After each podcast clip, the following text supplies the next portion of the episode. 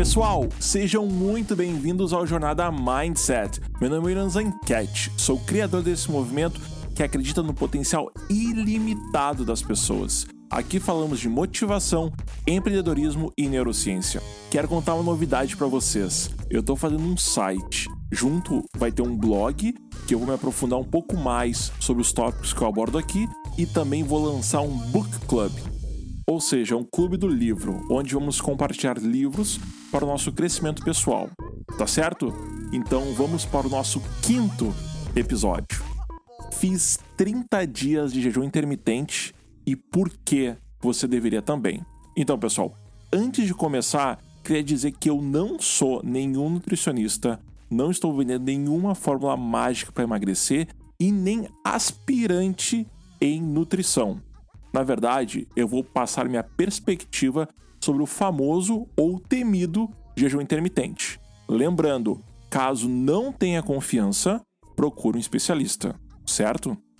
Jejum intermitente ou restrição intermitente de energia não é uma dieta. É muito importante falar disso, pois vemos muitas pessoas fazendo jejum e dizendo que é dieta. De novo, não, não é dieta, mas sim horários que tu agenda para comer a cada dia. Podemos quebrar o jejum em duas janelas de tempo: quando tu se alimenta e quando tu faz o jejum. O jejum mais famoso que tem é o 16 por 8. Aí tu deve estar te perguntando, William, o que, que é isso?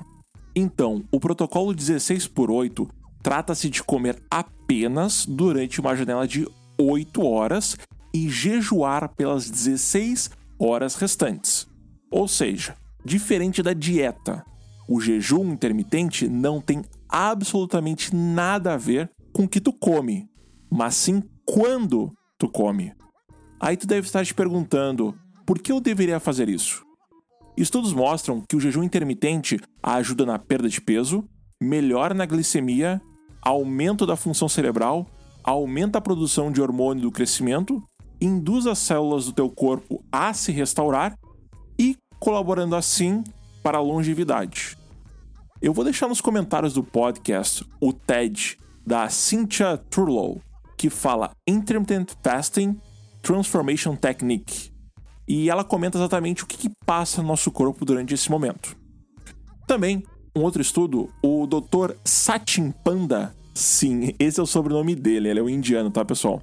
Ele explica que durante anos fomos ensinados a contar calorias nas nossas dietas. E durante os estudos, eles descobriram que não é só o que tu come, mas sim quando tu come, que é o que importa. Nesse estudo, ele descobriu que os ratos, durante um jejum de 16/8, eram mais magros e mais saudáveis comparado com quem comia exatamente o mesmo número de calorias porém durante uma janela maior de tempo. Isso me fez desconstruir por completo aquela ideia de comer a cada três horas, que diversos nutricionistas que eu fui me recomendaram. Então, pessoal, eu tive que dar essa pequena introdução para explicar para vocês o que é esse tal de jejum intermitente e assim contar minha experiência. De novo, eu não vou me aprofundar nos detalhes, porque o meu intuito aqui é apresentar como foi o meu processo. De novo, eu não sou nenhum nutricionista e também não sou nenhum aspirante em nutrição, tá, pessoal? Olha só, minha relação com a saúde sempre foi uma montanha russa, altos e baixos. Eu já tive o ápice da forma física e mental, porém, agora eu estava na mais baixa. Faltava 2 quilos para chegar nos 3 dígitos. Fui fazer aquele famoso check-up anual para ver como estavam as coisas. E já de antemão eu já sabia que eu não tinha uma vida nada saudável.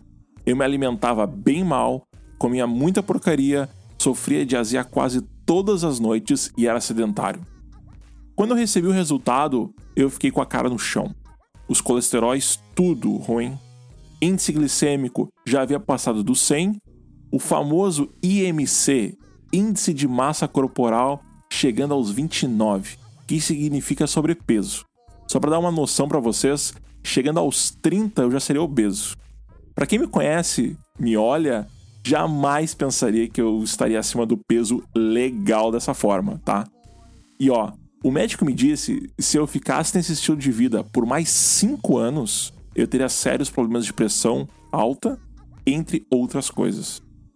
Então, eu voltei para casa muito pensativo e não tinha ideia de como reverter esse quadro, sem ser da forma que todo mundo faz, que é dieta e academia. Até que um dia eu estava no meu trabalho e conversei com um amigo meu, que é meu colega de trabalho, o Rodrigo Fagundes, que era obeso, chegou a pesar 124 quilos aos 30 anos. Depois de ir em diversos nutricionistas, ele seguiu diversas ideias e desistiu, e resolveu estudar por conta própria. Ele me disse que havia perdido 36 quilos com um jejum intermitente e alimentação forte, e reverteu vários indicadores. Depois, segue lá ele lá no Instagram, Rodrigo Fagundes 12. Isso, isso mesmo, Rodrigo Fagundes com S 12. E aí, no dia seguinte, ele me deu uma palestra durante duas horas explicando sobre jejum intermitente e alimentação forte. Ele disse que mais pessoas deveriam saber disso, pois a indústria estava nos matando aos poucos. Pois então, ele me desconstruiu muitos pensamentos que eu tinha, do tipo: sal faz mal à saúde, gordura animal faz mal à saúde, cozinhar com manteiga é muito gorduroso e adivinha? Faz mal para a saúde, entre outros.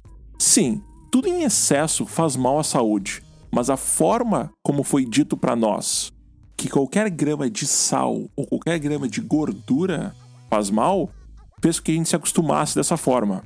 Então, cheguei na minha casa com a minha cabeça a mil e contei para minha esposa sobre o que tinha aprendido. E adivinha o que ela me falou? Tá louco, William? Tu vai ficar 18 horas sem comer?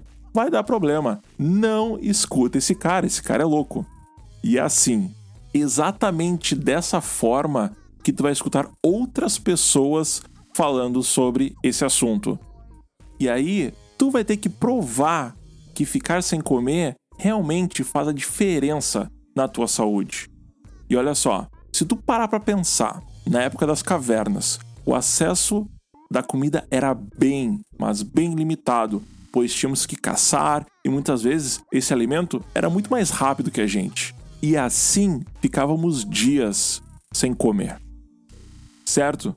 Então você deve estar se perguntando: como foi a experiência do William durante esses 30 dias. Pois então, pessoal, durante esses 30 dias eu tive meus altos e baixos, mas consegui manter mais ou menos 90% do que eu me propus a fazer. Refiz meus exames com o mesmo médico e me surpreendeu que os indicadores de colesterol e índice glicêmico haviam melhorados. Perdi 8 quilos sem fazer nenhum exercício físico. Meu foco aumentou muito quando eu tô conversando com uma pessoa, eu sinto que eu tô muito mais conectado e prestando muito mais atenção na pessoa. Também, quando eu estou pensando, eu sinto que as palavras vêm muito mais rápido na minha cabeça. Por outro lado, estou também vendo que eu tô muito menos ansioso.